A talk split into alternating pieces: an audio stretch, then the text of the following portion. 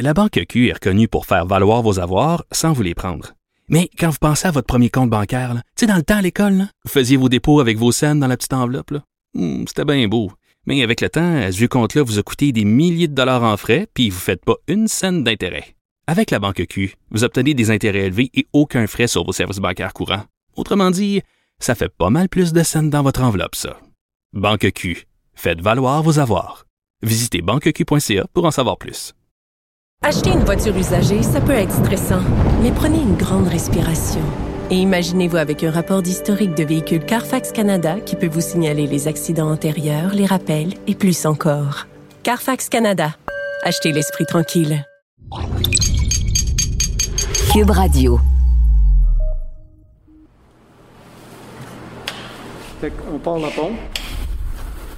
On entend le petit bruit. L'émission on. Un coup de pédale, ça devrait partir.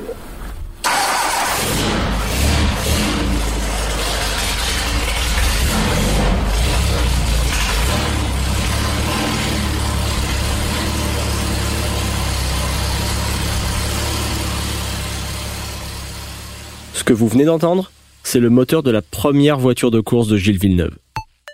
Il y a mis une bonne partie de ses primes de motoneige pour pouvoir se la payer. Pour la première fois de sa vie, il va monter dans une voiture de course et affronter d'autres pilotes sur l'asphalte. Et pour gagner, il ira jusqu'à miser tout ce qu'il possède, même sa maison. Encore une fois, Gilles Villeneuve y va à fond. Pour lui, il n'est pas question de freiner. Il veut devenir pilote de Formule 1 et il est prêt à tout pour y arriver.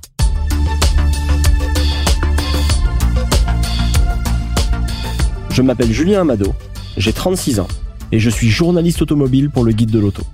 J'ai toujours été fasciné par le parcours incroyable de Gilles Villeneuve.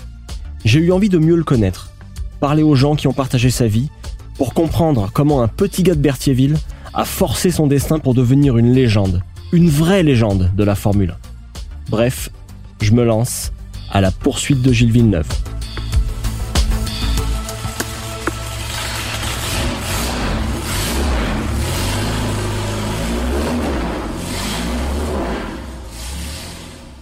Troisième épisode, de la neige à l'asphalte. Dans le deuxième épisode, on a vu Gilles expérimenter plusieurs types de moteurs, que ce soit en drag sur les routes de campagne ou en motoneige, où il gagne de plus en plus de courses. Et là, on arrive à l'année 73. C'est un tournant dans sa carrière, car c'est à ce moment-là qu'il fait officiellement son entrée dans le monde de la course automobile. Et Gilles va tout miser. Vraiment tout.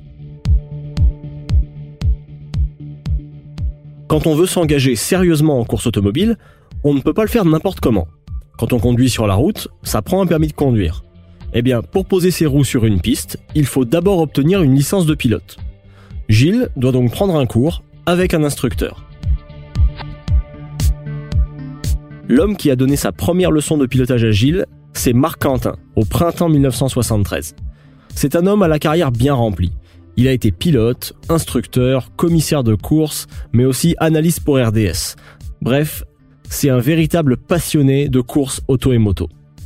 Et cette passion de la course, elle brûle toujours en lui, parce que quelques secondes avant de commencer l'entrevue, il regardait encore frénétiquement les résultats des courses sur son cellulaire. Et c'est avec un grand sourire qu'il m'a raconté sa première rencontre avec Gilles, il y a bientôt 50 ans. Première rencontre avec Gilles, c'était très drôle. J'ai reçu un coup de téléphone, on parle de 1973, et c'était Roger Peart, qui à l'époque était l'instructeur-chef pour la Fédération Auto-Québec. Et puis, dans ce temps-là, c'était très rigide. Il y avait beaucoup de procédures. Il fallait que, si tu voulais commencer à faire du pilotage, il fallait que tu ailles faire une école de pilotage. Il fallait faire trois épreuves de novice. Puis là, ça te donnait une licence nationale. Et là, tu pouvais aller courir avec le grand monde. Et il m'explique que, bon, il y avait un petit jeune qui l'avait appelé, puis qui, avait loué la piste à Saint-Eustache, et qui avait besoin de quelqu'un pour agir comme instructeur et lui donner sa signature pour l'école. C'était moi. Et puis, je parle à Gilles au téléphone. Il me dit, bon, ben, on va être là à 8 heures samedi matin. Comme de fait, à 8 heures samedi matin, j'arrive à Saint-Eustache et j'ai un petit bonhomme qui est là. Pour son premier cours de pilotage, Gilles ne conduit pas une voiture de course. Il est venu par la route avec sa Ford Capri à moteur V6. C'est un petit coupé, une voiture sport à deux portes, Elle ressemble un peu à une Mustang, mais qu'on aurait passé dans la sécheuse. Alors, euh, serre la main, on commence, et puis dans ce temps-là, la, méthode était simple. Tu, sais, euh, tu commences par faire le tour à pied. Ça, j'ai décidé de laisser faire parce que c'est plate en petit ministre. faut comprendre que ces gens-là, quand ils arrivent, eux autres, ils veulent piloter. Alors, euh, faire le tour à pied, puis après ça, s'asseoir dans une chambre et puis expliquer des, des trajectoires, ils n'en ont rien à foutre. Ce qu'ils veulent, c'est rouler. Bon, chacun sa méthodologie. J'ai la mienne. Alors là, ce que je fais, c'est que j'embarque du côté du, euh, pilote et puis je l'amène faire de l'école sur la piste avec la, trajectoire prévue, la trajectoire classique, puis tout ça. Oui, monsieur, oui, monsieur, il m'appelait monsieur. Dans la tête, moi, je savais bien qu'il était champion du monde en motoneige. Fait qu'il avait vu mouiller, là, tu sais, c'était pas son premier barbecue. Il était déjà allé aux courses, il savait comment courir. Fait que j'ai dit, bon, ben maintenant, c'est toi qui vas conduire. Puis là, moi, j'embarque à côté comme passager. Ah, tabarnouche un vrai fou. Il part, puis là, la ligne rouge pour les passages de vitesse, les passages de vitesse, il, faisait des speed shifts, ce qu'on appelait dans ce temps-là, les changer de vitesse très vite. Il était en train de détruire la boîte, là, tu sais, c'était pas solide ces voitures-là. Et puis l'affaire, c'est qu'il respectait pas les trajectoires normales. Et puis là, j'ai bien compris qu'en fait, il provenait de la motoneige. Et la motoneige, c'est comme les courses sur la Terre. Tu cherches l'adhérence. Puis l'adhérence, elle évolue de tour en tour quand tu es aux courses parce que vous êtes 30 sur une piste. Puis là, euh, tout le monde passe à un endroit, boum, il y a comme un, trou là. Fait que là, tu passes ailleurs. Lui, ce qu'il faisait, c'est qu'il cherchait l'adhérence. Il arrivait dans le virage, il mettait ça en travers pour le ralentir. Et puis là, il cherchait où il y avait l'adhérence. Fait que là, j'en ai profité, j'ai dit, bon, ben écoute, on va aller, on va aller s'asseoir, on va aller prendre un café, je vais essayer de t'expliquer une de petites choses. Quand tu viens en travers, en fait, tu ralentis. Et puis l'autre chose, c'est, c'est qu'il y a un aspect géométrique à l'efficacité d'une trajectoire. Puis là, il va falloir que tu apprennes à suivre les trajectoires. Oui, monsieur, oui, monsieur. Là, on retourne à la piste et là, tout à coup, il se calme, puis là, il, commence à aller pas mal plus vite. Et puis là, je, je dis, bon, ben là, on va aller manger. Oui, monsieur. Puis probablement que tu manques d'essence. Oui, oui, c'est vrai. Bon, alors on va faire le plein. Et puis on va, je me rappelle, on va s'asseoir dans un petit restaurant qui était juste un kilomètre passé de la piste. Et puis euh, on avait tous les deux commandé un hamburger steak. C'est comme hier, là. Et puis, euh, et puis on est en train de manger. Puis là, il commence à m'expliquer son plan de carrière. Avant d'aller plus loin, c'est important de prendre un moment pour expliquer certaines choses. En course automobile, on peut s'engager avec plein de voitures différentes. Gilles, il a choisi de courser avec des monoplaces, des voitures avec les roues complètement découvertes et où on voit le casque du pilote. Et la discipline reine en monoplace, c'est évidemment la Formule 1. En Europe, les pilotes commençaient généralement par le kart, puis ils passaient en Formule Ford ou en Formule Renault.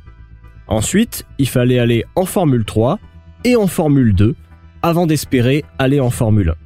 En Amérique du Nord, on pouvait commencer par la Formule Ford et continuer avec la Formule Atlantique. Ensuite, on pouvait essayer d'aller en USAC, l'ancêtre de l'IndyCar, ou en Formule 1. Et bien sûr, pour se faire remarquer, il faut gagner des courses et des championnats pour monter chaque marche avant d'arriver en F1. Et comme il y avait environ 25 voitures sur une grille de départ en Formule 1, ça ne faisait que 25 places disponibles pour tous les pilotes du monde. C'était très sélectif, et c'est toujours le cas aujourd'hui d'ailleurs. Et voilà ce que dit Gilles à son instructeur pendant le dîner. Tu sais, la question est simple. comment tu vois ça? Ben, il dit, écoute, il dit, là, j'ai la Ford, pas de misère à conduire ça, ça tire pas pantoute. il y avait peut-être 110 chevaux dans ce temps-là, les voitures, tu sais. Puis tu sais, les, gens utilisaient les mêmes pneus pendant toute la saison. C'était rendu, c'était des sabots, là, c'était comme du bois, là. Alors, euh, il, dit ça, il dit, je vais dominer ça, là. Je pense, pense pas avoir de problème avec ça. Puis là, il dit, la formule atlantique, parce que ça, c'est ce que je vais faire l'an prochain, ça, c'est pas mal plus compliqué. Et puis, euh, il dit, bon, ben, il dit, la première année, il dit, je vais être pas mal perdu. Mais il dit, la deuxième année, je vais commencer à bien aller. Puis la troisième année, je vais dominer. Après trois ans en Atlantique, je vais pas mal avoir tout appris ce qu'il y a à apprendre. Puis là, je sais vraiment pas où est-ce que je vais aller. Il dit, la Formule 2, comment tu trouves ça? Ben, je dis, la Formule 2, c'est une, Atlantique, mais une Atlantique qui marche. Une Atlantique, je pense, à l'époque, ça frisait le 200 chevaux. Mais les Formule 2, c'était 300 chevaux, c'était des 2 litres, et puis c'est tous des moteurs vraiment de course. Okay, et finalement, Gilles dévoile l'objectif ultime de son plan à Marc-Quentin. Moi, ce que je veux, c'est m'en aller vers la F1. Je vous rappelle qu'au moment où cette discussion a lieu, Gilles Villeneuve est venu au circuit avec sa voiture de route et qu'il n'a même pas encore sa licence de pilote de course. Il a déjà beaucoup couru en motoneige, il a fait des courses de drag et il roule en fou sur les routes de campagne, mais il a jamais participé à une compétition officielle au Canada. Imaginez un jeune qui joue au hockey dans la rue et qui va voir un entraîneur pour lui dire dans 4 ans, je vais jouer dans la Ligue nationale. C'est très très ambitieux. Mais avant d'espérer aller en Formule 1, il faut déjà commencer par la première marche, la Formule Ford. Au début de l'année 1972, Gilles est pilote de motoneige pour la compagnie Ski Roll. Il a déjà la course automobile dans la tête et il dit à un de ses collègues qu'il voudrait s'acheter une Formule Ford. C'est comme ça qu'il fait la rencontre de Jean-Pierre Saint-Jacques et de sa femme Lucie.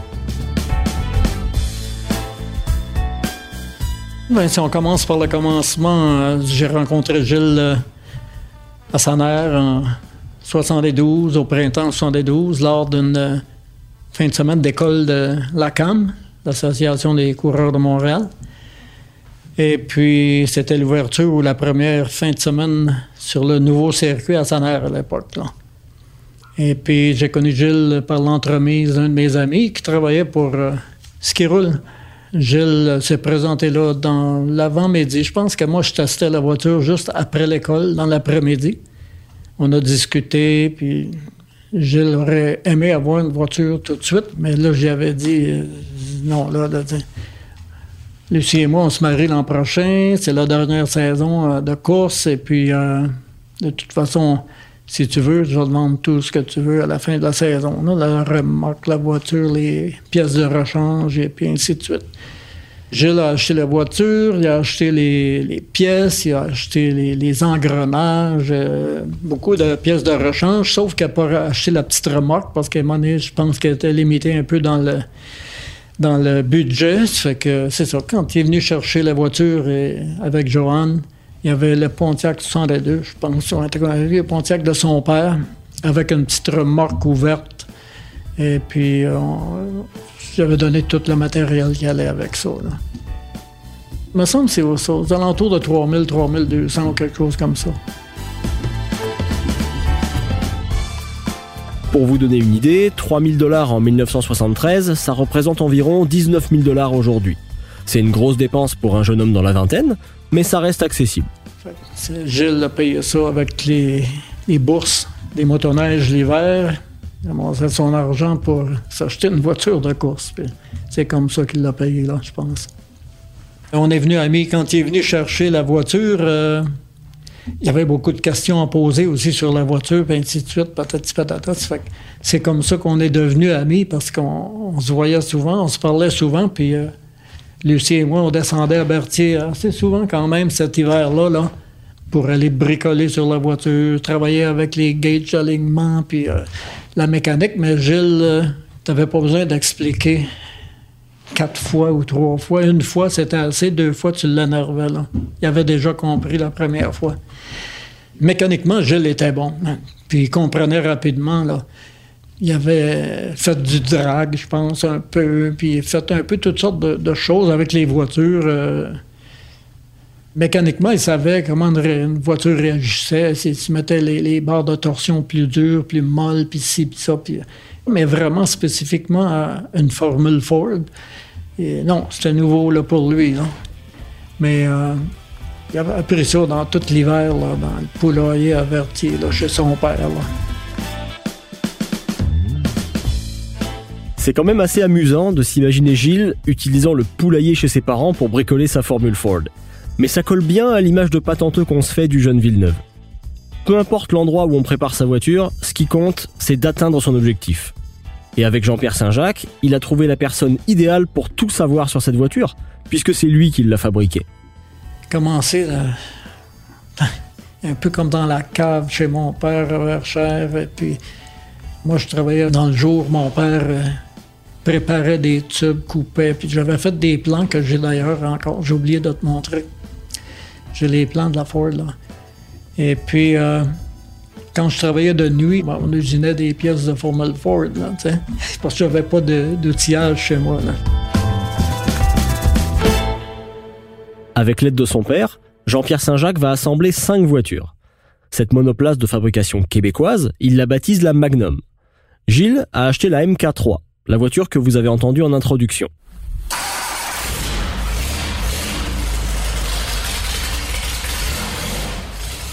Oui, oui, ce son-là. Dès le début de la saison 73, les performances de Gilles sont impressionnantes. Pour Jean-Pierre Saint-Jacques, son comportement sortait déjà de l'ordinaire. Gilles, c'était une personne euh, vive, là. C'est tout, de suite. Il voulait tout, tout de suite, autant que possible. Et puis, je m'étais dit, ouais, il sait peut-être pas c'est quoi de la course de formule. Eh J'ai changé d'idée euh, le printemps suivant. Euh, à sa mère, justement, aussi. Je te disais, là, il apprenait vite, là, en course, c'était pareil. La première fin de semaine, euh, regarde, fini deuxième quand même, là. Jamais fait de course, là. Hein? Tout ce qu'il avait fait, c'était une école euh, à Deux-Montagnes à l'époque, là. Son style de pilotage, il était spectaculaire à sa mère, la première course, là.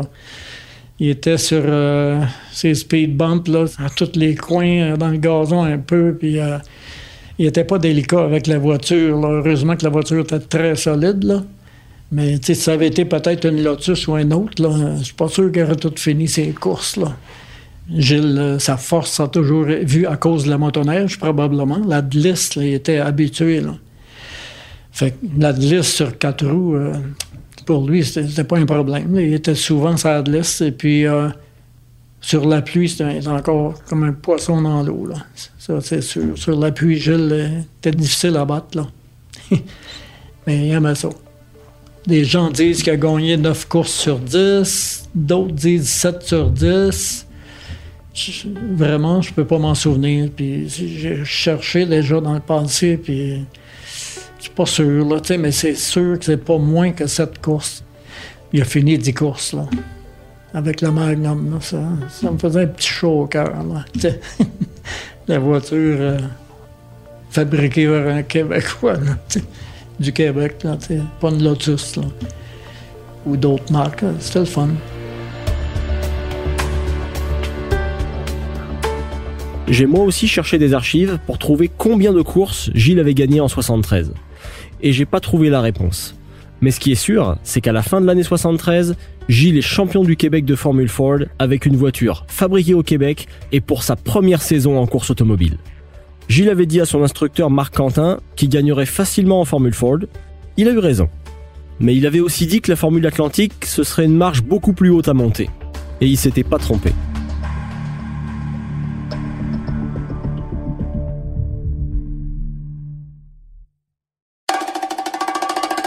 Richard, mon amour, c'est l'heure de l'apéro. OK, si tu me demandes ça comme ça, là, j'irai pas prendre l'apéro avec toi. Cette dynamique vous manquait? Les voilà de retour. Le couple du Rocher Martineau vous propose maintenant de prendre l'apéro avec eux et un invité parce que t'es un petit peu baveux, puis moi je suis un petit peu baveuse. Fait que l'idée c'est de prendre l'apéro avec des invités, puis de les gosser un petit peu, mais sur un ton sympathique évidemment. L'apéro piquant, le nouveau balado de Richard Martineau et Sophie Durocher. Une production Cube Radio, disponible sur cube.ca et l'application Cube. La Banque Q est reconnue pour faire valoir vos avoirs sans vous les prendre. Mais quand vous pensez à votre premier compte bancaire, tu sais, dans le temps à l'école, vous faisiez vos dépôts avec vos scènes dans la petite enveloppe. Hmm, c'était bien beau. Mais avec le temps, ce vieux compte-là vous a coûté des milliers de dollars en frais, puis vous ne faites pas une scène d'intérêt. Avec la banque Q, vous obtenez des intérêts élevés et aucun frais sur vos services bancaires courants. Autrement dit, ça fait pas mal plus de scènes dans votre enveloppe, ça. Banque Q, faites valoir vos avoirs. Visitez banqueq.ca pour en savoir plus. Acheter une voiture usagée, ça peut être stressant, mais prenez une grande respiration. Et imaginez-vous avec un rapport d'historique de véhicule Carfax Canada qui peut vous signaler les accidents antérieurs, les rappels et plus encore. Carfax Canada. Achetez l'esprit tranquille. Pour la saison 1974, Gilles ne veut pas acheter une voiture comme en 73. Il cherche à piloter pour une écurie qui existe déjà. Il contacte Chris Harrison, qui dirige une équipe qui s'appelait Écurie Canada. Le problème, c'est que piloter en Formule Atlantique, ça coûte une fortune. À ce moment-là, Gilles vient de remporter le championnat du monde de motoneige à Eagle River, au Wisconsin. Ça lui permet de gagner de l'argent. Il a aussi revendu sa Magnum de Formule Ford, mais ça suffit pas. Il doit se rendre à l'évidence, il n'a pas un budget suffisant pour courir en Formule Atlantique. Pour une saison complète en Atlantique, Chris Harrison lui demande un chèque de 50 000 dollars. Sauf que 50 000 dollars en 1974, ça correspond à 294 000 dollars en 2022. À ce moment-là, Gilles a 24 ans et il n'a évidemment pas le 50 000 dollars à la banque. Je le rappelle, c'est l'équivalent d'environ 300 000 dollars aujourd'hui. Pour payer, il va prendre une décision incroyable. Il va vendre sa maison. Rien de moins. Et trois jours plus tard, il apporte un chèque de 50 000 dollars à Chris Harrison.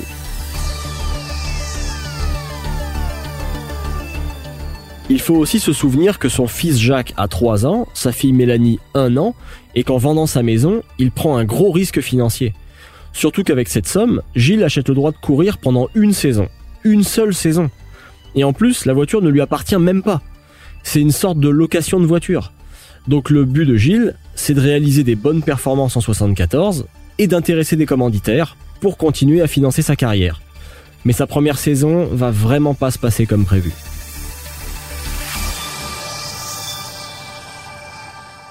Qu'il faut comprendre, c'est qu'une Formule Atlantique est une voiture beaucoup plus exigeante qu'une Formule Ford, et il y a beaucoup plus de possibilités de réglage. Comme me l'a expliqué le pilote Richard Spenard, qui a été le coéquipier de Gilles pour Écurie Canada en 1977. C'était hyper performant comparé à une Formule Ford.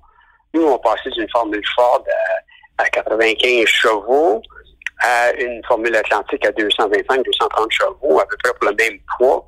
Alors, c'était hyper performant. Accélération euh, très vive et puis euh, c'était un peu comme une Formule 2 à l'époque qui était populaire en Europe. Donc, il faut apprendre le pilotage, les réactions de la voiture, mais aussi comment la régler convenablement. Sauf que, comme vous vous en doutez, ces adversaires qui courent déjà en Formule Atlantique, ils vont pas lui faire de cadeaux.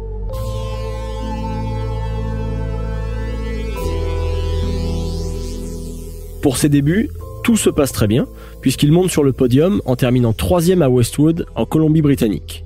Mais c'est son seul coup d'éclat de l'année. Il abandonne lors des deux courses suivantes et sort violemment de la piste à Mosport. Sa voiture est très abîmée, mais surtout, il se brise la jambe gauche. Ça l'empêche de courir à Saner deux semaines plus tard, et il devait aussi manquer la course suivante à Terre-Neuve. Gilles, fidèle à lui-même, va casser une partie de son plâtre alors que sa jambe n'est pas totalement guérie. Il va ensuite se rendre de Berthierville jusqu'à Saint John au volant de sa Mustang à boîte manuelle pour endurcir sa jambe gauche. Arrivé au circuit, il essaye de reprendre le volant de sa Formule Atlantique. Finalement, il prendra pas le départ de la course à cause de sa blessure. Mais ça vous donne une bonne idée de sa détermination. Ou comme dirait son ami Daniel Hood, de sa niaque.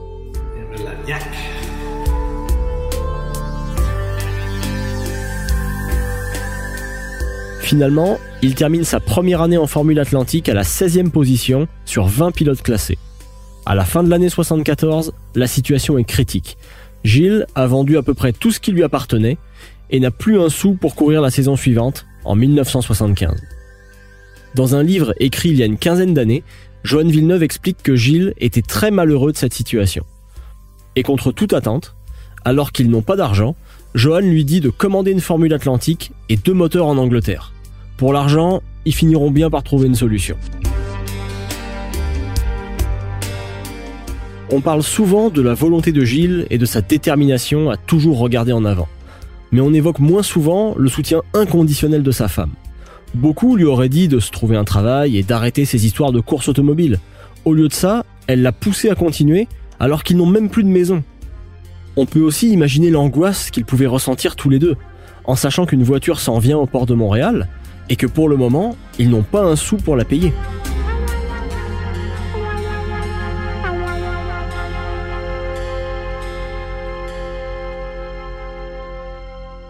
Pour courir en 75, Gilles essaye de trouver des commanditaires par tous les moyens, y compris dans sa propre famille, comme me l'a expliqué son cousin, Normand Coupal. Quand il a fait venir son Atlantique, il est venu s'asseoir avec mon père. Mon père, lui, euh, faisait de la livraison d'huile à chauffage. Il avait un camion, euh, puis on faisait la livraison de l'huile de porte à porte, ces choses-là. Puis c'était bien vu dans le temps. même si euh, tu faisais une scène du gallon, pas du litre, du gallon. Et Gilles euh, était venu pour lui euh, demander s'il pouvait y avancer 5000 pièces. Mon père l'a reçu ben comme faut. Et il est, parti, puis il est allé dans son bureau. Il est revenu avec ses livres. Puis il a ouvert les livres devant Gilles, puis il a dit Tiens, Gilles, t'es intelligent, regarde ça. Fait il a dit à mon père et tu vous remercies, mon oncle, et tu comprends. Mon père dit Écoute, t'as les moyens, c'est sûr, je le ferai. Mais j'ai, j'ai pas les moyens. Fait que, il était reparti avec tout ça. Puis moi, ce que j'ai su, il y avait une commandite de 7-Up, une petite commandite, puis il avait reçu la confirmation de cette commandite-là par un Telex. Semble-t-il, il a envoyé ça euh, chez March, en Angleterre, mais au lieu de 2500 ou 250, il lui a mis quelque chose comme 25 000, montrant qu'il avait cet argent-là. Et ils ont mis ça sur le bateau. Puis là, ils ont envoyé le bateau. Et lui, savait que là, ça s'en venait, que le bateau était pour arriver au port de Montréal avec la formule et moteur et compagnie. Mais pas une scène. Sans argent pour payer la voiture qui est en route pour Montréal, Gilles retourne voir sa banque et réussit à obtenir un prêt de 50 000 dollars. Sans maison et sans bien de grande valeur, il a dû se montrer très convaincant. Mais quelques jours plus tard, la chance lui sourit puisque la compagnie Ski Roule lui propose de revenir piloter pour eux en motoneige. Gilles accepte, à condition que l'entreprise commandite aussi sa saison de Formule Atlantique en 1975.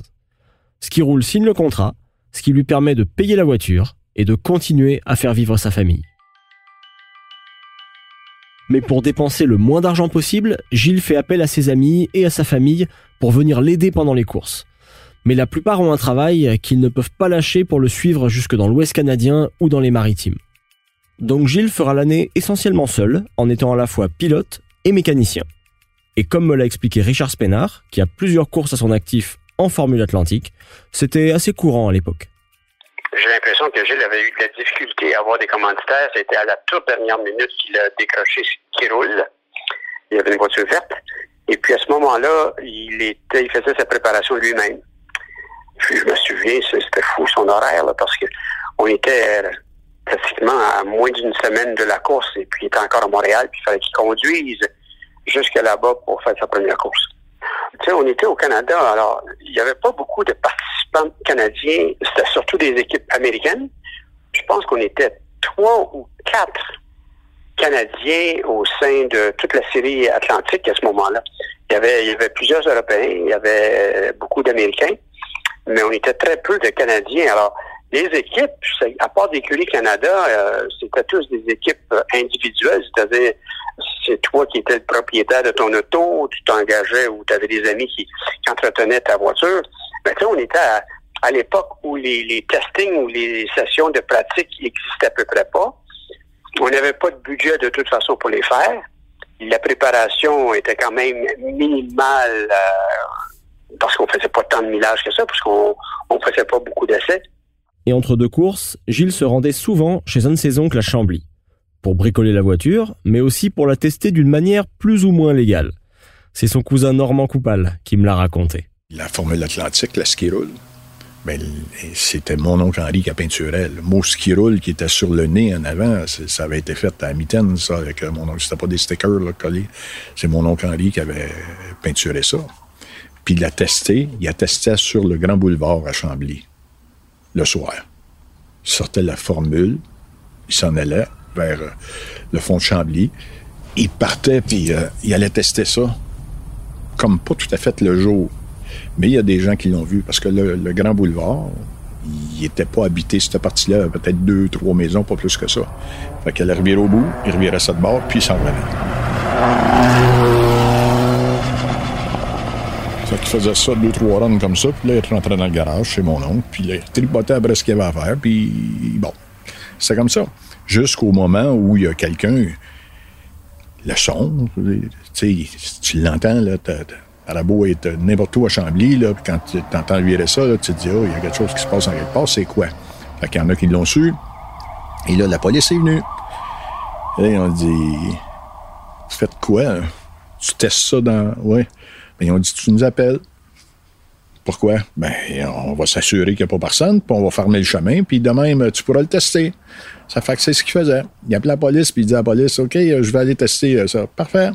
Et il sortait le ski roule, bing, bing, bang, il tirait peut-être 2, 3, 4 ans, je ne sais plus combien de fois. Là, il rentrait ça chez mon oncle Henri, puis c'est ça. C'était des choses fous, là, dans ce temps-là.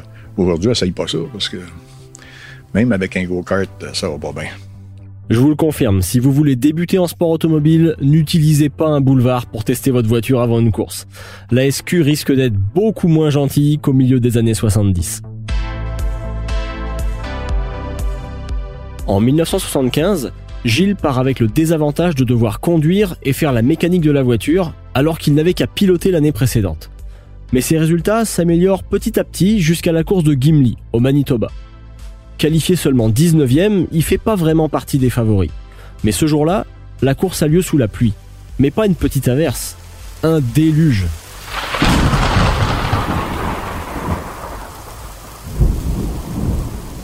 Il faut s'imaginer une piste complètement mouillée et un rideau de pluie à traverser à haute vitesse.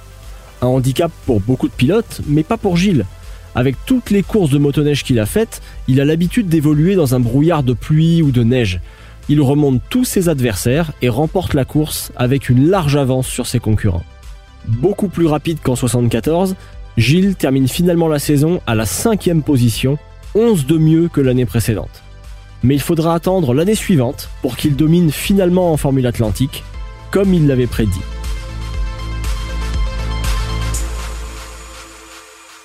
Pour l'année 1976, Gilles repart avec l'écurie Canada, la même équipe qu'en 74.